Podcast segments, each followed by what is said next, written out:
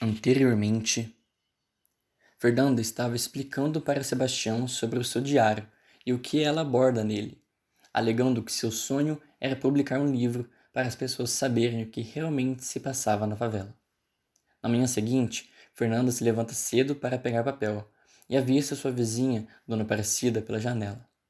E acabam em uma discussão. Após a vizinha questionar o fato dela não ter um homem, Fernanda argumenta não querer pois não queria ser como as mulheres da favela, que eram agredidas pelos maridos. No final da tarde, quando termina de pegar papel, Fernanda volta para o seu barracão e começa a escrever um pouco perto de sua janela. Um homem desconhecido a vê. Não acredito.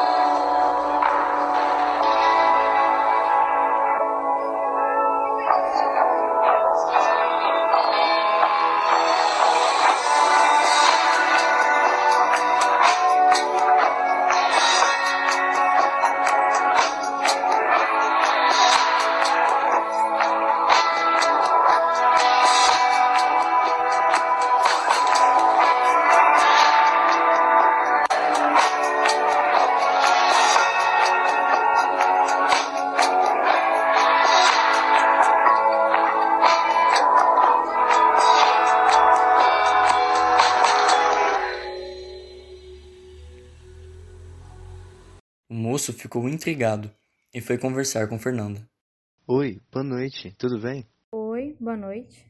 Quem é você? Sou o repórter Audálio Dantas e estou fazendo uma matéria sobre a favela. E o seu nome, qual é? Fernanda da Silva. Espera aí, vou sair aí fora. Fernanda da Silva saiu com as folhas na mão para conversar com o repórter. Prazer, Audálio. Prazer, Fernanda. Bom, você me chamou a atenção por causa do livro. O que estava escrevendo? Umas coisas aqui da favela. Pode me contar o assunto? Ah, muitas coisas. Relato meus dias sofridos, meus pensamentos relacionados com a fome, com os desperdícios, discriminação e brancos corruptos. Dentre outras coisas. Minhas necessidades, o que as pessoas aqui fazem, as mulheres, os homens e as crianças. Enfim, tudo que realmente acontece aqui na favela e na minha família. Nossa, não sei nem o que te dizer. Me conta mais sobre tudo isso. Sempre gostei muito de escrever, de ler, só que aqui na favela é corrido, não tem papel, então sempre dou meu jeito.